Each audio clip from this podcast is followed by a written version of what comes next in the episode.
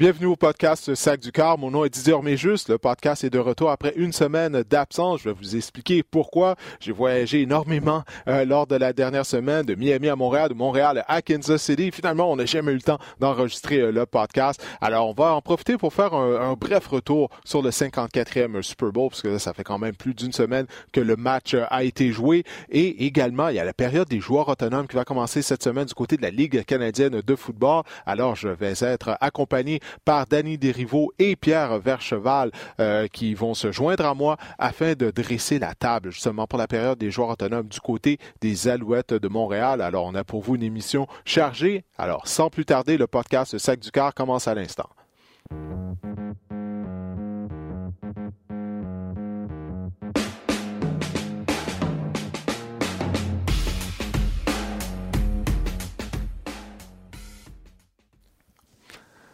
Danny et Pierre, c'est le off-season, c'est la saison morte, mais ça mhm. continue pour nous. Euh, premièrement, merci d'avoir pris de votre temps euh, afin de vous joindre à moi, afin de parler, bon, de la Ligue canadienne, la période des joueurs autonomes qui va commencer mardi à midi. Bon, on va faire un retour sur le Super Bowl parce qu'on n'a pas eu la chance de s'en parler, euh, étant donné, comme je le disais tout à l'heure, j'ai voyagé pas mal la semaine dernière. j'ai eu la chance d'aller au défilé à Kansas City des Chiefs, des Chiefs. Naturellement, une belle victoire de la part de Kansas City. finalement, un Québécois, un premier Québécois qui a soulevé à bout de bras le trophée euh, Vince Lombardi. Je parle bien sûr euh, du garde à droite Laurent Duvernay-Tardif. Mm-hmm. Euh, donc ça, ça a vraiment été un beau moment que tous on a vécu en regardant la partie. Écoute, Pierre, je vais commencer avec toi. Qu'est-ce que tu retiens de ce 54e Super Bowl? Oui, écoute, tu as encore besoin d'un bon carrière. Hein? C'est la crème qui est remontée en surface. en fin de match, c'est devenu un duel de carrière lorsque les Chiefs ont marqué des points et qu'on a eu la droite de riposte du côté de San Francisco. Jimmy, Garoppolo n'a pas été en mesure de livrer la marchandise. Pendant ce temps-là, ben, Patrick Mahomes a été à son meilleur, même si, disons-le, il connaissait un de ses pires matchs en carrière. Résilience, il n'a jamais abandonné. Puis c'est une chose que je retiens, euh, Didier et Danny, c'est que l'ouverture d'esprit d'un entraîneur-chef, c'est important au Super Bowl. Souvenez-vous, Philadelphie, le dernier jeu de la mi-temps, Doug Peterson qui demande à Nick Foles quel jeu qu'il tente de faire. Philly Special. OK, on y va. Et là, on entend parler que Patrick Mahomes, sur le fameux troisième essai 15, a demandé un jeu spécial à Andy Reid. Ça faisait quelques séries qu'il le demandait. Et Andy Reid lui dit OK, c'est à sa demande. Alors, ça, je trouve ça intéressant d'avoir la, la, complicité, euh, la chimie entre un entraîneur-chef, un sélectionneur de jeu et son corps arrière. Et d'avoir un entraîneur qui, écoute, Andy Reid, là, 61 ans, plus de 20 ans dans la Ligue euh, euh, nationale, plus de 200 victoires en carrière mais il a quand même écouté son jeune corps de 24 ans. Alors moi, je trouve ça impressionnant de voir cette relation euh, qui est très spéciale entre carrière et, son entraîneur et son sélectionneur de jeu. Oui, c'est vraiment une relation de confiance. Euh, Danny, toi, en tant qu'ancien joueur, qu'est-ce que tu penses de, ça? Parce que ça démontre également de l'agressivité, qu'on est là pour gagner la rencontre. L'exemple que Pierre a donné avec les Eagles et euh, ce jeu en situation de troisième et 15 également du côté des Chiefs de Kansas City. On n'a vraiment pas été conservateur. Oui, tout à fait. Puis tu peux jamais euh, retenir tes meilleures armes quand tu es dans le, moment le plus grand. Donc, tu te dis, tu vas vivre ou tu vas perdre avec tes meilleurs outils, puis tu vas avoir le sentiment d'avoir aucun regret, d'avoir rien laissé sur la table si jamais tu perds. Donc, c'est toujours ça d'y aller. Oui, euh, Patrick Mahomes, il y, a, 24 ans, mais c'est un joueur qui a été le joueur le plus utile. Donc, c'est un joueur qui mérite un peu de, se faire entendre, de se faire écouter. Puis, aussi longtemps qu'il y, a cette relation-là avec les, les, les, joueurs et Andy Reid, mais tu peux voir que des choses comme ça peuvent arriver dans un match. Et puis toi, de ton côté, qu'est-ce que tu as retenu du 54e Super Bowl? Ben, en fait, ça s'est un peu passé comme j'avais prévu. Par, je pense que les San Francisco, autant je pensais que les, Chiefs allaient remporter le match, mais San Francisco a un peu eu qu'est-ce qu'ils méritaient. Euh, jusqu'au début du quatrième quart, San Francisco a, avait le, match pour eux autres, puis il y avait juste à faire qu'est-ce qui était bon à faire pour remporter le match, courir le ballon, puis euh, mettre la pression sur la carrière. Ils n'ont pas été capables de faire ça. Puis la chose au-delà de tout ça que je vais retenir, c'est encore une fois à quel point les, appels des arbitres peuvent avoir un impact sur un match. Puis plusieurs, de, plusieurs appels de l'arbitre que je peux me retenir qui ont été un peu contre San Francisco, qui ont fait en sorte qu'il n'a pas vraiment bien aidé. On parle de euh, l'interférence euh, à Keros, mm-hmm. le, jeu sur le bord de la, zone début qui. qui, ben, une obstruction de la part de toutefois, il avait déjà battu son coureur, donc il n'avait pas besoin de. Puis des, des appels que des fois qui vont d'un côté ou de l'autre, qui sont pas appelés, qui sont appelés, mais j'ai l'impression qu'il y, a plusieurs euh, appels de l'arbitre dans ce match-là qui ont été contre San Francisco, euh, qui auraient peut-être pu aller d'un côté ou de l'autre, que le, jeu sur la zone début là, pour le, toucher là, à, Williams, qui, aurait pu avoir un impact à la place d'être un touché, ben, c'est quatrième et un. Andy Reid doit prendre une décision, mm-hmm. qui a un botté de placement ou il y a les pots, puis vu avec les conséquences. Donc, encore une fois, euh, l'impact des arbitres, mais euh, quatrième quart, euh, ça aurait dû être dans les mains de San Francisco s'il avait fait ce qui était bon à faire depuis le début de l'année. Ouais, Pierre, toi, qu'est-ce que tu penses de ça? Euh, Danny qui parle des, décisions des arbitres. Moi, c'est le manque de décisions des arbitres. Un ancien joueur de ligne attaque. Est-ce que c'est possible qu'une ligne à l'attaque comme celle des Chiefs a commis aucune pénalité pour avoir retenu durant toute la rencontre parce qu'aucun mouchoir n'a été lancé pour avoir retenu du côté de la ligne à l'attaque des Chiefs qui faisait face, je le rappelle, à ce mhm. qui est possiblement la meilleure ligne défensive de la NFL. Écoute, juste Eric Fisher, le bloqueur à gauche, à lui seul, il, est, capable d'en prendre pour toute la ligne au complet. Mhm. Alors, euh, lui, c'est rare qu'il, dans ce qu'on n'a pas, on n'a pas sévi. Moi, pour juste ajouter à ce que Danny disait, c'est, on va, on va se dire tout de suite, San Francisco n'a pas perdu en raison de mauvaises décisions des arbitres, n'a pas perdu à cause des arbitres. Moi, je pense qu'ils ont perdu parce qu'ils n'ont pas joué pour gagner. En fin de la première demi, mhm. fin de match, ça, on pourrait revenir. Mais là où peut-être que je veux ajouter à ce que Danny disait, moi, il y a un jeu que je trouvais drôlement important, puis que les arbitres l'ont manqué, celle-là. Souvenez-vous, après la deuxième interception de Patrick Mahomes, on s'est entendu que si San Francisco va marquer un toucher, c'est terminé ce match-là? Alors, c'était impératif que la défensive des Chiefs redonne le ballon aux, euh, Chiefs, n'accorde pas de, de points. Et souvenez-vous, on a fait un trois jeux et on a fait forcer le dégagement. Mais sur le troisième essai, mm-hmm. on a blitzé le numéro 56, Ben Neiman, carrément pour moi, là. Un mm-hmm. coup de casque au menton de Jimmy Garoppolo, ça aurait dû être une rudesse. Tu vas chercher 15 verges, tu continues ta séquence. On ne sait pas ce qui serait arrivé après ça. Moi, je pense que cela l'a manqué. Bon, je te dis pas que c'est ça qui aurait fait que les San Francisco auraient gagné le Super Bowl. Mais dans un moment critique où San Francisco ne pouvait pas se permettre de donner le ballon immédiatement aux Chiefs, ben, ils ont fait un three and out, comme on dit en bon langage de football. Oui, c'est décevant, surtout que tout au long de la saison, bon, on a vu ces pénalités-là pour des coups à la mhm. tête, des carrières être décernées. Au moins, on a généralement été constant, il me semble, euh, au niveau de ces décisions-là. Mais du côté des Niners, puisqu'on parle bon, de qu'est-ce que les Niners n'ont pas fait ou qu'est-ce qu'ils auraient dû faire afin de l'emporter, seulement 22 courses. Seulement 22 courses du côté de San Francisco. L'identité en attaque des Niners, c'était le jeu au sol. Moi, j'ai l'impression que du côté de San Francisco, justement, euh, on a oublié notre identité, puis c'est ça qui a coûté la rencontre. Je ne sais pas ce que tu en penses, Danny. Ben, c'est sûr que c'est ça. Quand, tu vois qu'est-ce qui t'a amené à, une opportunité de, remporter un, Super Bowl, c'est toujours tes forces. Puis si t'es pas capable d'être dans tes forces ou au sommet de tes forces dans le match le plus ultime, dans les, moments les plus décisifs, ben c'est ça qui peut aussi mener à ta perte. Donc euh, peut-être une petite perte d'identité où on s'éloigne un peu de qu'est-ce qu'on était parce qu'on panique ou on, sent un peu la, chaleur de, de Kansas City qui peut revenir.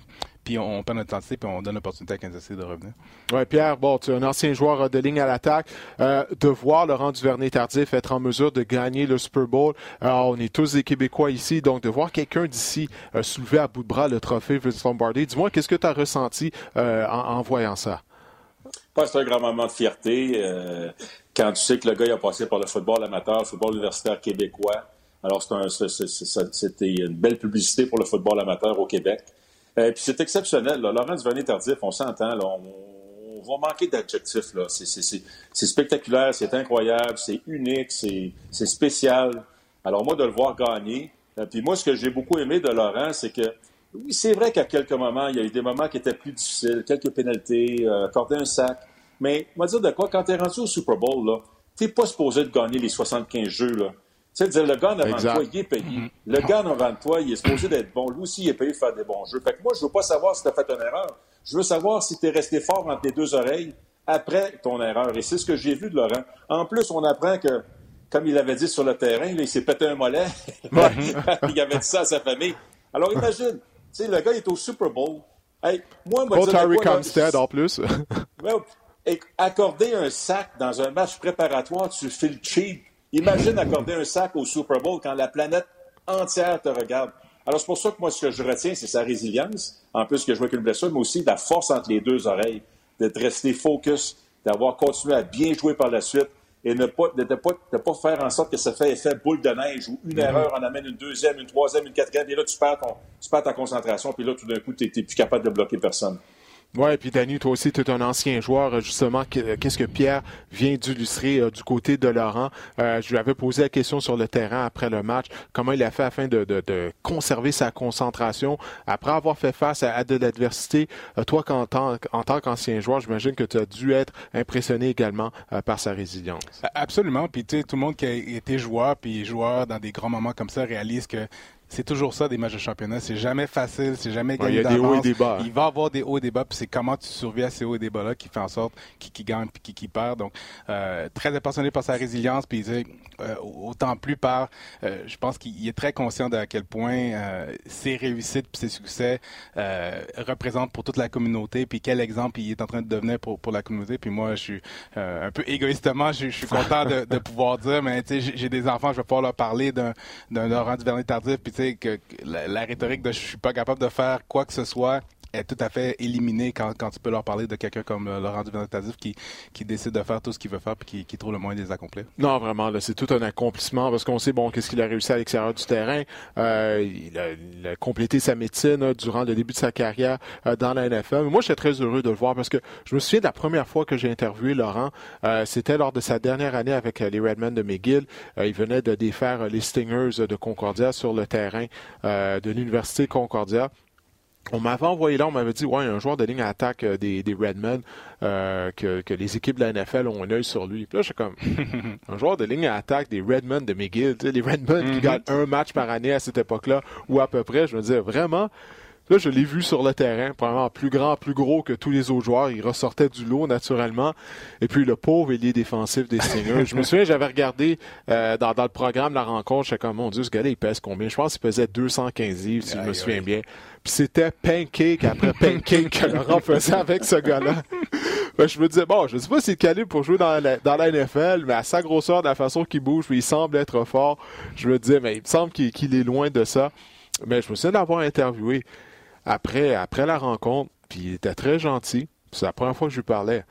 Puis je l'ai interviewé la semaine dernière sur le terrain euh, à Miami, après avoir gagné le Super Bowl. Puis ça semble être la même personne. Mm-hmm. Ça semble être la même personne. Puis moi, c'est ce que je trouve vraiment incroyable de la part de Laurent avec tout ce qu'il a accompli. Euh, il ne semble pas avoir changé. Alors, euh, ça vraiment, c'est peut-être un plus gros accomplissement, encore une fois, que tout ce qu'il a réussi à faire. Euh, il est âgé de 28 ans seulement. Alors, moi, j'ai bien hâte de voir la suite des choses, pas juste au football, mais également qu'est-ce qu'il mm-hmm. va réussir à l'extérieur du terrain. Bon, messieurs, comme je le disais, le Super Bowl, ça fait un bout de temps que ça a été joué. Là, il faut regarder de l'avant. On va se tourner du côté de la Ligue canadienne de football. Parce que là, les Alouettes, ils s'en passent des choses, s'en est passé des choses. Finalement, l'équipe a été vendue. Danny Matrocha a été nommé directeur général. Et mardi à midi, ça va être le début euh, du marché des joueurs autonomes du côté de la Ligue canadienne de football. Les Alouettes, on va voir s'ils seront euh, très occupés.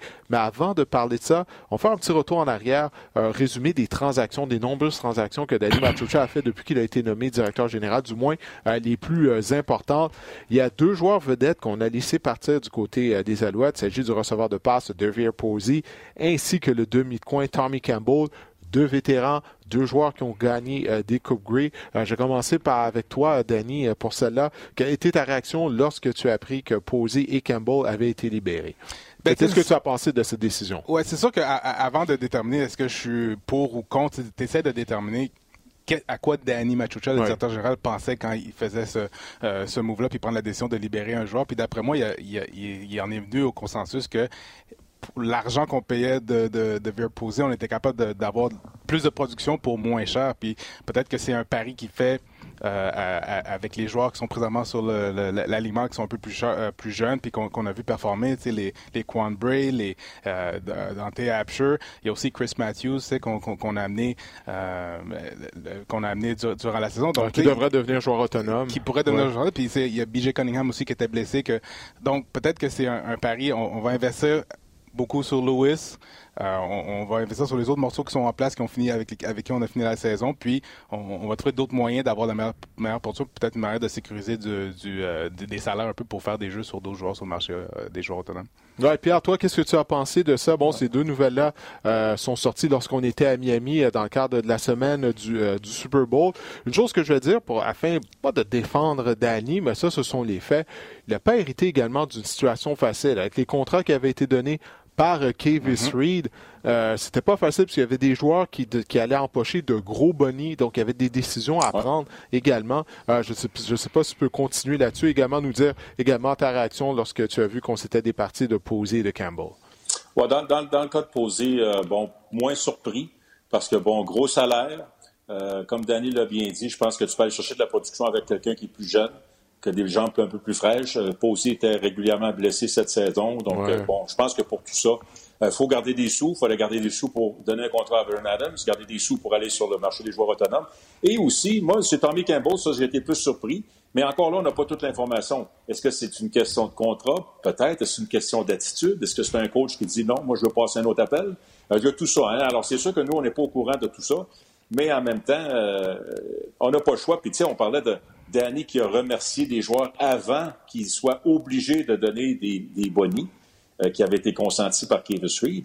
Mais probablement qu'il y avait déjà pas mal de bonnies qui avaient déjà été donnés au début de janvier, avant mm-hmm. même que Danny arrive. Mm-hmm. Alors, tu sais, je n'ai pas le chiffre exact. Je, je, lance ça en l'air. Le, plafond salarial, c'est quoi? C'est 5,4, 5,5 cette année? J'ai pas le chiffre. Mais, mais, mais, là, c'est pas grave. Ce que je veux dire, c'est que peut-être que Danny Mochocha, quand il est arrivé, là, ben, il y avait déjà un 300, 400 000 qui était déjà donné. Et c'est là la réalité, je pense, que des Alouettes que tu dois gérer. Fait que dans le fond, ton plafond cette année, il est peut-être 5 millions, il est peut-être 5,1 millions parce que tu as déjà de mhm. l'argent qui est gaspillé, ben, entre guillemets, gaspillé, qui a été donné, puis toi, tu peux rien faire pour ça. Alors, je pense qu'il va falloir être très judicieux avec nos, euh, avec nos, euh, nos ententes, avec nos décisions. Alors, euh, tu sais, si moi, vraiment, tu es un vétéran qui commence à coûter cher, on pense qu'on peut te remplacer pour moins cher, puis on va aller chercher de l'argent ailleurs. c'est ça qui arrive souvent, c'est ça l'équation. Ouais, ben moi, de qu'est-ce qu'on m'a dit, euh, écoute, Danny Machucha a hérité vraiment là, de tout un casse-tête parce qu'apparemment, il y aurait des joueurs, euh, comme tu disais, Pierre, bon, qui ont déjà empoché des bonnies et toutefois, Kevin Reed, il avait dit à ces joueurs-là que le boni était pour, comptait pour la saison 2019. Mais dans les faits, ça compte sur le plafond salarial de la saison 2020. Alors, ces joueurs-là, ils s'attendent à être payés parce que la saison 2019 est chose du passé. Ils se disent, bon, on me doit Bonnie, mais ça compte sur le plafond salarial de la saison 2020. Euh, Alors, ça, c'est vraiment tout un cassette que, que Danny euh, a hérité. Bon, Pierre, tu viens de mentionner le nom euh, de Vernon Adams. je voulais qu'on en parle plus tard, mais on va parler maintenant de la prolongation de contrat qu'on lui a accordé. je vais commencer avec toi, Danny. La prolongation de contrat à Vernon Adams. Personnellement, j'ai trouvé que, bon, euh, c'était peut-être tôt afin de lui donner la prolongation de contrat. Parce qu'il faut dire qu'Adams était sous contrat pour la saison 2020. Mhm. Il a connu une excellente saison en 2019. Je crois qu'on s'entend tous là-dessus. Mais toutefois, c'était juste une saison. Alors moi, je me dis, ben, pourquoi pas profiter du fait que Adams n'avait pas un salaire élevé, et là, d'en profiter justement afin d'injecter euh, de, l'argent à d'autres positions pour mieux l'entourer. Et puis, une fois que la saison est en cours, peut-être lui offrir la prolongation de contrat s'il te prouve que c'est pas un feu de paille, qu'il est capable de connaître une deuxième saison consécutive. Toi, qu'est-ce que tu penses de tout ça? Oui, puis, toutes ces raisons-là sont, très valables. Puis c'est vrai qu'une saison, c'est pas assez pour étiqueter un, carrière comme Fernandez comme un, carrière de premier plan payé comme les Beau Levi Mitchell puis comme les, les, les, carrières les mieux payés de la ligue. D'après moi, le pari d'Annie Machucha est si on joue une autre saison avec euh, Vernon Adams puis il performe encore de la même manière, est-ce qu'il va valoir plus que qu'est-ce qu'on est capable de le sécuriser à long terme présentement? Mm-hmm. Puis euh, on ne sait pas c'est quoi les chiffres, euh, mais j'aimerais ça espérer que la stratégie de Danny, c'est est-ce qu'on est capable d'augmenter maintenant d'un montant qui fait en sorte que l'année prochaine, on n'a pas besoin d'augmenter pour plus ou aller en surenchère ou aller sur le marché du joueur autonome? Puis Vernon Adams est encore un jeune carrière. Donc, il y a une certaine composante de à quel point on veut qu'il soit capable de se concentrer et de savoir que oui, c'est lui, il est étiqueté comme le carrière partant, puis il est capable de, rentrer en entraînement, prendre son rôle de leadership, puis pas rentrer dans le vestiaire ne sachant pas c'est quoi sa situation future, puis est-ce que ça peut avoir un impact sur sa performance pour la saison? Ouais, toi, Pierre, qu'est-ce que tu as pensé de la prolongation de contrat qui a été accordée à Vernon Adams?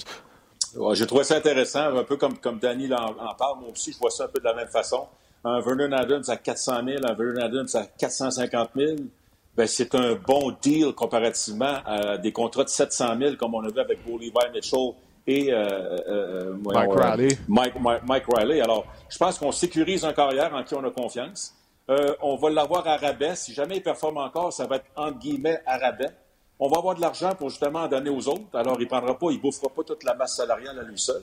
Euh, ça fait en sorte qu'aussi ça attire des joueurs. Là. Tu sais, quand tu mm-hmm. sécurises ton carrière, ben, peut-être que Gino Lewis, c'était pas mal plus facile pour lui de revenir aux Alouettes en sachant mm-hmm. que Bernard était de retour à long terme.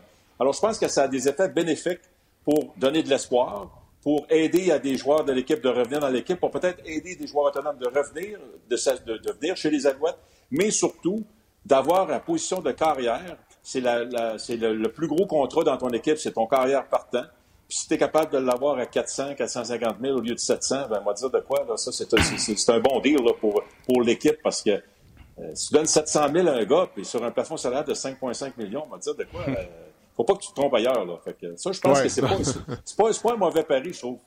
Ouais, non, je pense que les Lions ont, appris ça l'année dernière. Qu'est-ce que tu viens de, mentionner, Pierre Mais non, mais moi, écoute, je, suis bien content pour Vernon Adams. Faut pas oublier qu'il avait commencé comme étant le, mm-hmm. carrière numéro 4 mm-hmm. au début du camp d'entraînement des Alouettes. C'est comme ça, on l'avait complètement oublié.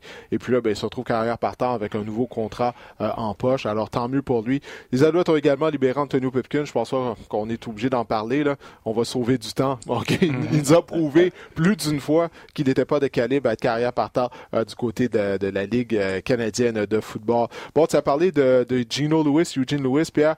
Euh, lui, il a signé prolongation de contrat d'un an. Il souhaitait tenter sa chance euh, du côté de la NFL. Il n'a pas eu d'offre. Donc, il est de retour. Louis, qui a été le meilleur receveur de passe des Alouettes euh, l'année dernière, a atteint la marque des plus de 1000 verges. Ça m'amène à, vous parler du groupe euh, de, receveurs de passe euh, des Alouettes. On a perdu les services de Devere Posey. Toutefois, on ramène Eugene Lewis. Bon, vous avez parlé que B.J. Cunningham devrait effectuer un retour en santé. Il avait raté une bonne partie de la saison en raison d'une fracture à une main. Je vais commencer avec toi, Pierre. Est-ce que tu crois que les Alouettes devraient peut-être tenter de mettre sous contrat d'autres receveurs de passe, étant donné qu'il y a de la profondeur à cette position au niveau du marché des joueurs autonomes? peut-être un bon vétéran. Un bon vétéran qui a déjà fait son argent, peut-être un bon vétéran qui a déjà gagné sa Coupe Gris, un bon vétéran qui serait prêt à, prendre ce rôle-là de grand frère, de venir aider. Euh, ça serait peut-être pas mauvais parce que, tu sais, Quan Bray, c'est jeune, Jake Winicky, c'est jeune, Dante Absher, c'est jeune. Euh, BJ Cunningham, c'est pas vieux. Euh, Eugene Lewis, alors, tu sais, on a beaucoup de jeunesse. On a un bon, je trouve qu'on a un bon euh, noyau de receveurs c'est peut-être un bon vétéran qui peut peut-être amener un peu de profondeur, amener du leadership, amener de. C'est un gars qui peut calmer le jeu, qui peut donner des bons conseils, qui va connaître son rôle. Alors ça, ça serait intéressant. Euh, ça serait intéressant d'avoir. Mais du côté des receveurs, je trouve que les Alouettes, euh, écoute, quand je regarde le groupe vite vite, là, en tout cas, la façon que ça a terminé la saison de 2019, c'est très, très, très encourageant. Ouais, je suis un peu, je suis un peu du même avis. je pense qu'il y en a assez pour performer, aller à, la bataille avec les Winnicky, Bray, Lewis, euh, BJ Cunningham, Absher, euh, Chris Matthews si on le ressigne. éventuellement, il n'y a, y a, pas assez de ballons pour avoir plein de bons joueurs. Donc, moi, j'amènerais pas quelqu'un qui, qui, qui, a une grosse stature, qui fasse attendre à recevoir plein de ballons. Il faut investir dans ceux qui sont là présentement, qui, je pense qu'à long terme, peuvent donner euh, des résultats. Puis dans, dans la même optique que, que, ce que Pierre mentionne, avant de voir qu'est-ce qui se passait dernièrement avec euh, SJ Green à Toronto, j'aurais pensé quelqu'un comme SJ Green qui aurait peut-être être rapatrié. Ben oui, parce que SJ Green, lorsque, lorsque, Pierre là, a décrit le vétéran qui va jouer le rôle de grand frère, tout ça, ça sonnait comme SJ Green, toujours productif, Exactement. a atteint la, marque des 1000 vaches quand même l'année dernière. Mais là, SJ Green euh, qui semble qu'il va se diriger du côté de la XFL. Alors, euh, il ne sera pas disponible pour les Alouettes. Mais c'est ça. Moi, j'aurais vu SJ Green venir, finir sa carrière à Montréal. Le ramener à la maison. Ben oui, le ramener à la maison. Corriger l'erreur de, de Cavis Reed. Exactement. Exactement. Puis, tu sais, jouer le rôle de grand frère à, tous ces autres receveurs-là. Donc, euh, il faudra trouver quelqu'un d'autre, mais c'est jamais très facile avec les receveurs là, qui, euh, que, que tu amènes sur le marché autonome parce qu'un receveur que tu amènes va s'attendre à être impliqué, va s'attendre à mm-hmm. recevoir beaucoup de ballons, va savoir à, avoir sa place sur une unité offensive. Ouais, puis des fois, bon, la transition se fait pas bien. Si le receveur arrive d'un autre système, mm-hmm. surtout avec un carrière qu'il connaît pas, il va pas nécessairement développer une chimie immédiate. Mais lorsque je disais que bon, qu'il y a de la profondeur euh, sur le marché des joueurs autonomes, il y a Daryl Walker, l'ancien euh, des Argonauts de Toronto, qui devrait devenir joueur autonome. Dominic Rhymes, DeVaris Daniels. Ensuite de ça, on tombe dans la catégorie de Devere Posey. Peut-être qu'on pourrait le ramener à Montréal à un mm-hmm. salaire ben réduit, parce que mm-hmm. c'est vrai, euh, Devere, lorsqu'il était là, il a très bien joué. On a vu qu'il est talentueux. Mais pas capable de rester en santé. Puis il y a Neyman Roosevelt, là, l'ancien des Rough Riders mm de Saskatchewan. Alors, euh, peut-être un joueur comme Roosevelt ou ramener Posey, ça va, ils vont commander des salaires euh, moindres qu'un Daryl Walker, euh, ah, probablement. Alors, on, verra si Matt Chocha est en train de mettre un de ces joueurs-là sous contrat. du côté de la ligne attaque, bon, Christian Matt et Sean Jameson ont signé des prolongations de contrat de deux ans. On parle de deux joueurs partants, deux joueurs partants canadiens au sein de la ligne à l'attaque. Alors, je crois que ça, on s'entend que c'est une bonne nouvelle. Pierre, dis-le moi si tu crois que que c'est pas une bonne nouvelle. c'est pas. C'est une excellente nouvelle parce que non seulement ce sont des, des bons joueurs de la ligne à l'attaque, ce sont des joueurs canadiens, ce sont des mhm. partants canadiens. Donc, euh, ça, euh, il faut que tu en aies plus que pas assez. Euh, Puis Sean Jameson, un joueur sous-estimé, euh, du joueur à la blague lui, il passe pas vraiment le test du coup d'œil. Hein, quand tu le regardes de même. Non, quand tu regardes son physique. c'est là qu'on dit il hein, faut, euh, faut pas juger un livre par sa, couverture. Là. Parce que, mais il fait le boulot. Euh, que ce soit garde, c'est plus un garde dans ma tête. Mais même bloqueur, écoute, il est capable. Alors, c'est un gars intelligent, c'est un gars qui, qui, qui euh, l'an passé a démontré qu'il était très dur physiquement avec lui-même, s'il était capable de jouer malgré des blessures, malgré la douleur. Il a rendu de fiers services à l'équipe. Christian Matt, c'est le vétéran, évidemment, joueur de centre, un gars qui dirige le trafic, un joueur très important. Puis, j'allais dire très important, pas juste pour la ligne, mais pour Vernon Adams. Souvenez-vous, le dernier match de la saison, match éliminatoire. C'est lui qui est allé consoler. Ben oui. euh, ça, ça vaut de l'or, ça. T'en as besoin, là, de grand même. Alors, tu sais, la relation centre et, et le carrière, ça, pour moi, c'était, ça n'a pas de prix, là. C'était, c'était incroyable, ce speech-là de, de Christian Matt, C'est, euh, c'est ce genre de joueur-là que tu as besoin. Oui, ça, c'est un des moments qu'on a retenu de la saison 2019 euh, des Alouettes. On a perdu un gros morceau du côté du champ arrière euh, de Montréal. Euh, il s'agit bien sûr de William Stambach qui tente sa chance avec les Raiders de Las Vegas. J'allais dire d'Oakland, mais les Raiders déménagent à Vegas avec William Stambach dans leur bagage. Alors, naturellement, bon, on va voir premièrement si Stambach sera en mesure de se tailler une place au sein de la formation d'abord et avant tout. Mais pour le moment, il n'est pas un Alouette. On a mis sous contrat afin de remplacer James Wilder, l'ancien des Argonauts de Toronto. Il y a Jamar Johnson également qui devrait devenir un joueur autonome. Alors, on, on misait sur un des meilleurs duos de porteurs de ballon de la Ligue canadienne l'année dernière en Stambach et Johnson. Donc, il semble que les deux ne seront pas euh, de retour. Personnellement, moi, j'ai des réserves. Euh, la mise sous contrat de James Wilder, parce qu'on se souvient tous hein, de, sa saison 2017. En fait, ça avait été une moitié de saison. Mm-hmm. La deuxième moitié de la saison avec les Argonauts de Toronto, il avait été sensationnel. Mais si tu regardes sa production depuis, à chaque année, sa production a diminué.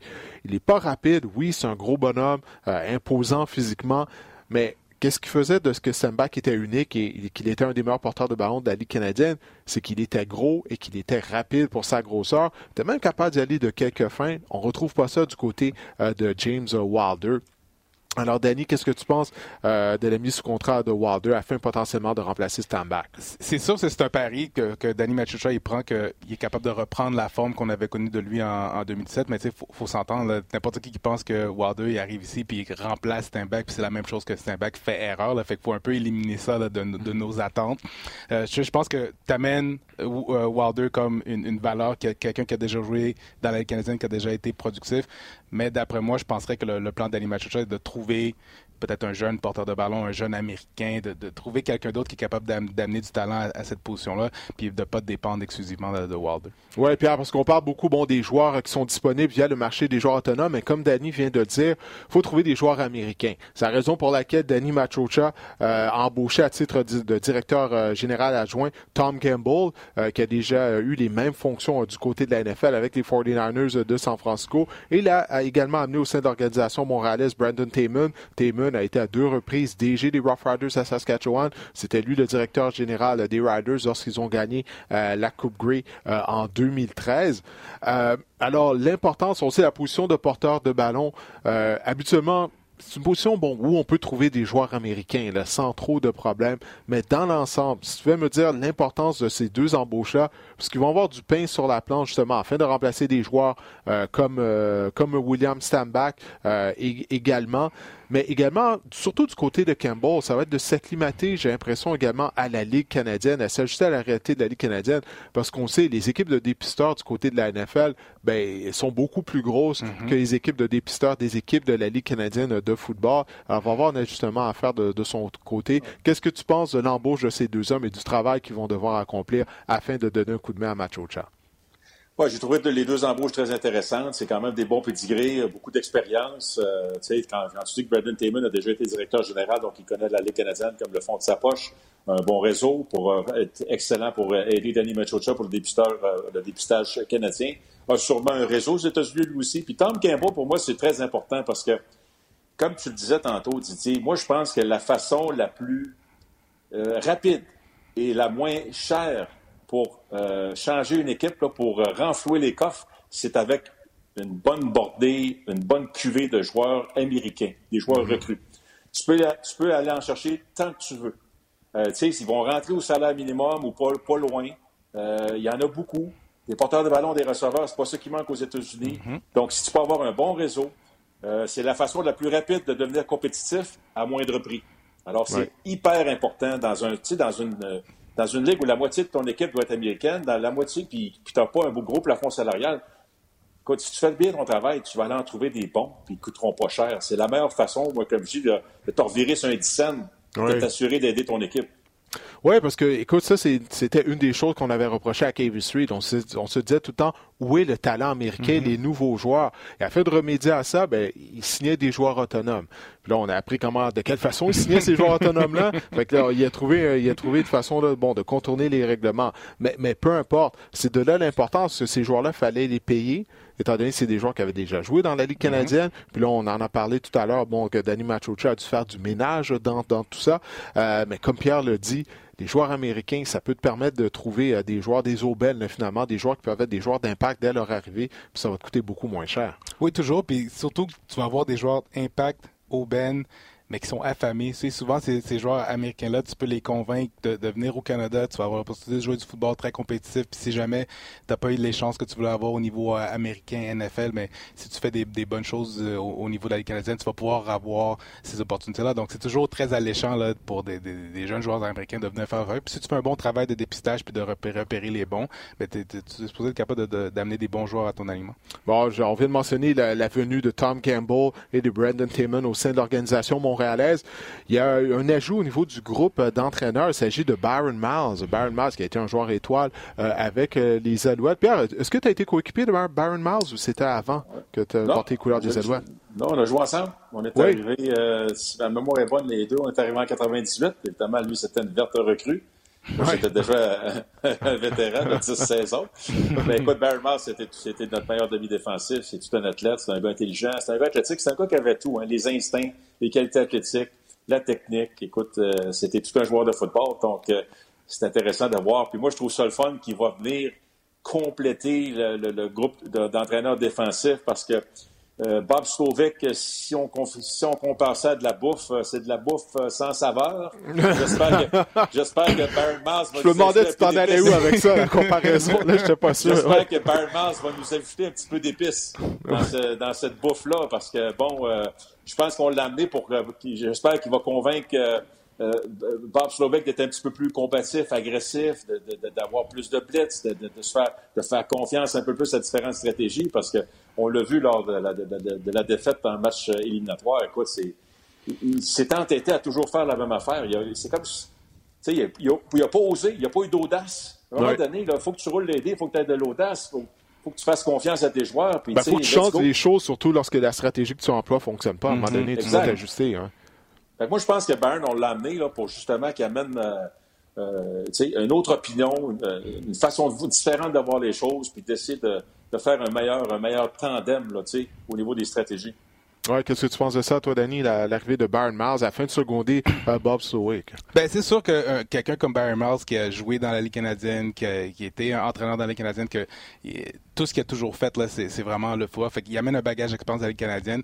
Puis, autant les rencontres que, que, j'ai déjà eues avec euh, Slowick, puis qu'est-ce qu'on a, c'est quelqu'un qui est encore en train d'apprendre la Ligue canadienne. Donc, certes, Barry Miles, c'est certainement quelqu'un qui peut accélérer l'apprentissage euh, de, de, de, mais je le vois aussi comme un ajout stratégique dans le, le, staff d'entraîneurs. Euh, autant le, le, débat était fait en, dans la saison morte. Est-ce, est-ce qu'on garde Slowick, est-ce qu'on est-ce qu'on est-ce qu'on est-ce qu'on laisse partir euh, Slowick, est-ce que Barry Miles pourrait être quelqu'un qui pourrait être amené à prendre les devants si jamais il y avait un changement qui devait être fait à la hmm. position de corner défensif. Je pense que euh, Baron Moss pourrait avoir l'opportunité de, faire ses preuves et de montrer que peut-être que c'est lui, si jamais les choses vont pas aussi bien qu'espéré, qui serait la bonne personne pour mener la, défensive des Alouettes. au moins, on a quelqu'un d'expérience au sein du groupe euh, d'entraîneurs en défense qu'on n'avait pas vraiment euh, l'année dernière. Mais on va voir. Écoute, Slowick, bon, euh, la défense a connu d'excellents moments. Mm-hmm. On s'en souviendra après, vers le milieu de la saison. Mm-hmm. quand même, bon, ça s'est gâté à la fin, mais on va voir s'il aura appris finalement de cette première saison dans la Ligue canadienne. bon, messieurs, Écoutez, ça tire à sa fin. L'épisode du podcast tire à sa fin. Euh, je vais, on va épier ensemble la ligue, la liste de joueurs autonomes à certaines positions euh, clés du, côté des Alouettes. Bon, on a parlé de la ligne défensive. Denis Machocha l'avait dit. Hein, dès qu'il a été embauché, dès son premier point de presse, on lui avait demandé euh, quelle position que tu aimerais améliorer. Il avait dit la ligne défensive. J'aimerais avoir quatre joueurs qui sont en mesure d'appliquer de la pression sur les carrières adverses. Les Alouettes ont réussi seulement 27 sacs l'année dernière. Ça, c'était bon pour le dernier rang de la ligue canadienne de football. Bon, on a parlé de quelques noms qui vont être disponibles. Willie Jefferson, joueur par excellence en défense la dernière saison de la Ligue canadienne. Je ne crois pas qu'il va venir à Montréal au salaire qu'il va en commander. On parle possiblement de près de 300 000 dollars par année. Salaire de carrière, là, pratiquement. On peut rayer ça. Euh, Micah Johnson, tout simplement, messieurs, oui ou non. Je, vous demandais, on va passer la liste. Dites-moi oui ou non si vous, vous seriez intéressé de voir euh, le joueur euh, que je vais nommer euh, du côté des Alouettes. On parle de Johnson, possiblement un salaire de 190 000 Je vais commencer avec toi, Pierre. Michael Johnson, oui ou non? Non. Moi, si tu me demandes, je vais mettre de l'argent sur Dylan Wynn, le gars des Tiger Cats. OK, j'aime ça. la famille, il va coûter moins cher. Ben, en tout cas, je pense qu'il pourrait coûter moins cher. Quoique Michael Johnson, ça n'a pas bien été l'an passé. Il a fait son mhm. gros salaire. Peut-être qu'il y a des choses à prouver. Peut-être qu'il va être affamé. Mais euh, écoute, euh, si tu me demandes d'aller chercher un placard, moi, j'aurais tendance à chercher Dylan Wynn en place. Oui, il y a Dylan Wynn. Il y a également Cleon Lang, l'ancien des Argonauts de Toronto, euh, qui est sur le marché des joueurs autonomes. Toi, Danny, Michael Johnson, ou non? moi, je dirais non s'il faut payer le même montant que, qui s'attend à être payé tu payes pas ça pour quatre sacs du corps. Peut-être comme, comme Pierre le, le, mentionne, il peut être fouetté puis veut en montrer, mais 31 ans ou l'âge qu'ils ont. Moi je, moi, je pense que j'investirais plus vers l'extérieur. Un, un ailier défensif, quelqu'un qui peut amener la pression des, des corps ça. J'ai personne en tête parce que moi, j'avais tellement espoir qu'on soit capable d'avoir Jefferson, peut-être que non, là, mais peut-être un, est-ce que c'était possible de faire un jeu sur Davis puis euh, d'avoir chance Davis, qui va rester avec les Tiger Cats Hamilton. Qui, a signé avec euh, Hamilton. J'espérais que Danny garde son argent et signe personne parce qu'il veut faire un jeu sur euh, Davis. Donc, euh, il, il, va certainement falloir parce que je pense que c'est primordial. Il faut qu'il trouve un, moyen d'ajouter puis d'améliorer euh, qu'est-ce qui se passe sur la ligne défensive. Oui, que ce soit à l'extérieur, à l'intérieur, parce que là, présentement, lorsqu'on regarde la formation des Alouettes, bon, notre meilleur chasseur de quart l'année dernière, ça a été John Bowman. Mm-hmm. Bowman qui est âgé quoi maintenant de 36, 37 ans. Là. euh, on sait toujours pas s'il va jouer euh, la saison prochaine. Mais il n'y a pas juste ça. Euh, les joueurs, les joueurs de ligne défensive potentiels qui pourraient devenir un joueur autonome. Beau Banner obtenu du temps de jeu l'année dernière. Rudy Barron est partant depuis deux saisons. Il va devenir joueur autonome. Ryan Brown euh, également euh, va devenir joueur autonome. Brown, c'est un joueur que j'aime bien, mais pas nécessairement un, grand mm-hmm. impact mm-hmm. sur le jeu aérien, euh, malheureusement. À l'occasion, il rabat des passes, toutefois, en raison de ses longs bras. Fabian Foot devrait devenir un joueur autonome. Gabriel Napton, qu'on avait amené à la fin de la saison. Donc oui, il va avoir besoin de cette position-là. tu parlais de joueurs à l'extérieur. Il y a Sean Lemon qui est disponible, Odell Willis. Tu vas me dire, c'est deux vues de la vieille. Exact. Mais si tu les mets sur un pitch count, comme on dit, tu limites leur temps de jeu, peut-être qu'il pourra donner un coup de main. Qu'est-ce que tu penses ben, ça, peut donner un, ça peut donner un espèce de compromis là, pour Danny Machucha. Hey, j'ai pas pu avoir la, la vedette, euh, l'ailier euh, l'ailier défensif que je voulais avoir, mais est-ce que je suis capable de au moins améliorer sans faire un coup de circuit avec un, un gars comme Odell Willis, euh, Odell Willis puis Sean Lemon en attendant de euh, peut-être un échange durant la saison ou bien l'année prochaine sur le, le, prochain marché des joueurs autonomes? Pierre, Lemon et Lewis et, et Willis, est-ce que tu crois qu'il reste du gaz dans le réservoir, peut-être venir jouer une ou deux saisons à Montréal? Oui, c'est hmm. une bonne question. Moi, c'est sûr, bon, c'est un peu comme Danny, tantôt on parlait des placards, mais moi aussi, c'est clair que c'est à l'extérieur qu'il faut trouver des solutions. Les joueurs de premier plan, comme Willie Jefferson, il n'y en a pas beaucoup. Euh, on sait que Jefferson ne viendra pas à Montréal, il va coûter trop cher. Mais à défaut d'en avoir un super bon, tu peux-tu en avoir trois, quatre qui sont, qui sont, qui sont bons, là, qui vont donner une belle rotation, qui vont faire quand des forces fraîches. Est-ce qu'un gars comme Craig Rowe euh, peut donner de l'aide? Est-ce qu'un gars comme Freddie Bishop, comme Toby Antiga, comme Frank Beltry, tous ces gars-là sont à Toronto? Hey, Alex Bazzi euh, pourrait mm-hmm. te donner du bon football, surtout que Baron Miles le connaît. Barron Miles, il va peut-être dire aux Alouettes Hey, j'en ai une coupe à Edmonton, moi, là, que je connais, puis euh, ligne défensive, demi-défensif. Alors, ça, il faudra peut-être regarder de ce côté-là au niveau des joueurs autonomes. C'est peut-être des gars d'Edmonton qui vont, qui, vont, qui vont venir côté défensif à, Montréal. Alors, il y en a. Adrian Tracy, euh, bon, avant d'être blessé, euh, c'est pas un mauvais joueur, c'est pas un mauvais mm défensif. Donc, c'est pas des superstars. Mais, tu sais, si tu m'en donnes 3-4 de même dans ton alignement, tu peux faire de, tu peux faire de quoi de bon, là. Ouais. Tu peux avoir des rotations, tu peux, tu peux avoir de la profondeur, de la rotation. Alors, ben, c'est ça, parce que si tu as un chasseur de quart, on le sait tous, c'est pas suffisant. Mm-hmm. Qu'est-ce que les équipes vont faire? Ils vont utiliser deux joueurs pour le bloquer? Puis là, si les trois autres se rendent pas au carrière, t'es pas plus avancé. Donc oui, je suis bien d'accord avec toi, euh, Pierre. Tu peux avoir des joueurs que tu insères au niveau de la rotation qui peuvent chasser les carrières adverses. Euh, on va voir si Danny va aller à la chasse aux aubaines, justement, avec mm-hmm. les noms que tu as mentionnés, et puis peut-être avoir un bon retour en termes de production de la part de ces joueurs-là. Euh, position de de passe, bon, on en a parlé tout à l'heure. Euh, les Alouettes ont quand même des receveurs, mais juste pour le plaisir, on s'amuse euh, durant le podcast. Puis Danny, je sais que tu es un ancien receveur de passe, aime toujours parler de cette position-là. Alors, je vais commencer avec toi. On a parlé de Daryl Walker, qui va devenir joueur autonome, mais qui va commander un gros salaire, mais également Dominic Rhymes, Varys Daniels, Naaman Roosevelt. Euh, je sais pas si tu as d'autres noms. Est-ce qu'il y en a un que tu verrais peut-être s'amener à Montréal? On a parlé peut-être, bon, avec un salaire réduit, ramener peut-être Posey, peut-être.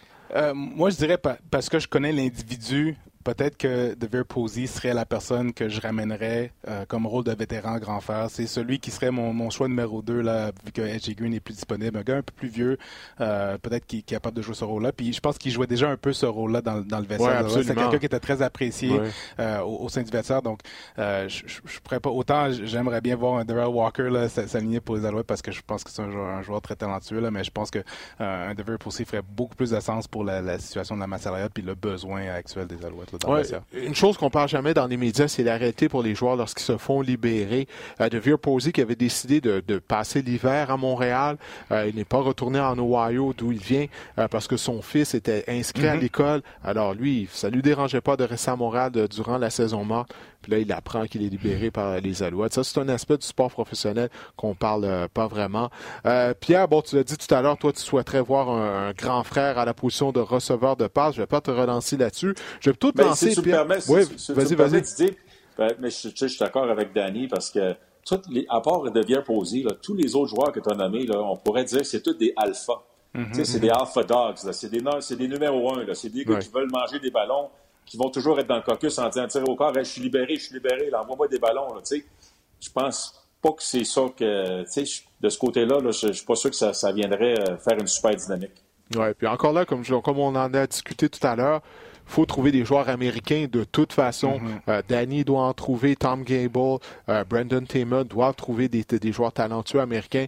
Pierre, tu l'as bien dit, porteur de ballon habituellement, receveur de passes en attaque, des joueurs américains, ben, il y en a, alors ça va être à eux euh, d'en trouver également afin de compléter ce groupe de receveurs qui est tout de même déjà talentueux. Position de demi-défensif. On a parlé de la perte de Tommy Campbell. Campbell qui a signé quoi, deux jours après avoir été libéré par les Alouettes avec les Argonauts de Toronto. Mais on perd des joueurs de talent en, Patrick Level. Bon, Patrick Level, c'est un secondaire de ligne, mais bon, il jouait euh, des fois à position de demi-défensif. Euh, mais c'est Ante Evans qu'on va perdre. On a vu qu'Evans était capable d'être un joueur euh, d'impact. il y en a là, sur le marché. Bon, il y a Richard Leonard, Brendan Dozier, un ancien des Alouettes, Abdul Kane, Jonathan Rose, Gary Peters. Pierre, toi, est-ce qu'il y a un, un joueur là, position de demi-défensif euh, ou demi-coin que tu aimerais peut-être voir euh, s'amener à Montréal?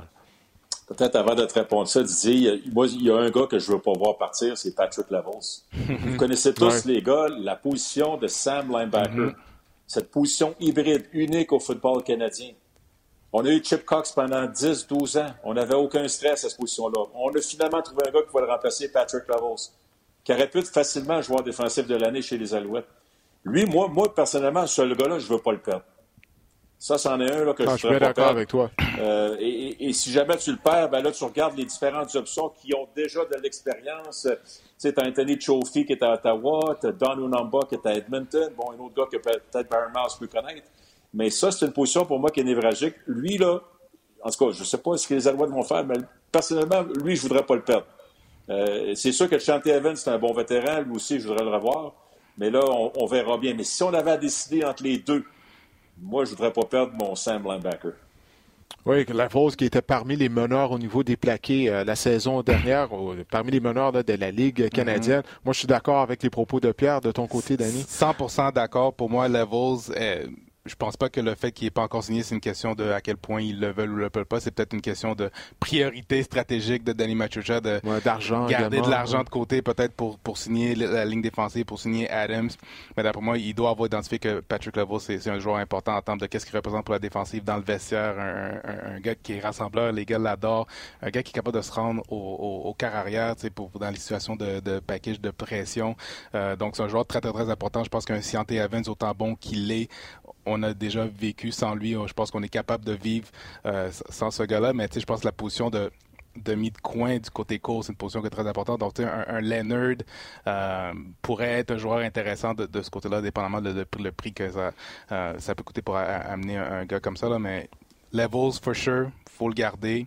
Puis, il faudrait ajouter quelqu'un comme, d'après moi, Leonard du côté court. Il y a Chris Hackey également, en secondaire de ligne, canadien, un ancien choix de première ronde d'organisation des Alouettes. Euh, il avait quitté euh, pour Ottawa, avait été échangé il y a deux ans à la date limite des transactions. S'est joint à l'équipe en cours de route l'année dernière. Puis là, il est toujours pas euh, sous contrat. Euh, je sais que c'est difficile de négocier avec son agent. Euh, je me demande si c'est pas l'histoire qui se répète encore une fois du côté de Chris Hackey, mais si on n'est pas en mesure d'en venir en entente avec lui en tant que joueur partant canadien à position de secondaire de ligne, ça, ça laisserait également un gros trou là, du côté de la défense. Certainement. Puis par contre, on a un joueur que j'apprécie énormément, que puis chaque fois qu'il est sur le terrain, il performe puis joue très bon football, c'est Lalama. Ouais, DJ Lalama. DJ Lalama. Donc, euh, peut-être que c'est quelqu'un qui est identifié comme quelqu'un qui pourrait remplacer euh, Chris si jamais ça devenait trop compliqué point de vue de négociation. Puis est-ce qu'on est capable de, d'avoir la, production à la position de euh, weak side linebacker là, de, de quelqu'un comme Lalama à la place de payer? Qu'est-ce que ça va coûter pour garder Aki? Ouais, Lalama qui avait obtenu du temps de jeu à un certain moment mm-hmm. l'année dernière en raison de blessures. Moi, il m'avait surpris parce qu'habituellement, bon, il fait sa marque au niveau des unités spéciales. Pas aussi imposant physiquement que Chris Aki. Puis Aki est impressionnant mm-hmm. physiquement quand. Tu vois la façon dont il se déplace. Pierre, toi, qu'est-ce que tu penses de ça? Bon, Chris Aki semble va devenir un joueur autonome encore une fois. On connaît son agent. C'est très difficile de négocier avec son agent. Euh, toi, est-ce que ce serait une priorité d'essayer de ramener Aki, surtout avec son, son statut de joueur canadien? Oui, ben c'est sûr, c'est certain que j'aimerais bien le revoir, pas à tout prix, pas à n'importe quel prix. Euh, surtout qu'on a perdu Beau Combo, on a laissé partir Combo à Toronto, on a fait un échange pour un choix de huitième ronde. Mhm. Euh, question de salaire, j'imagine encore une fois, là.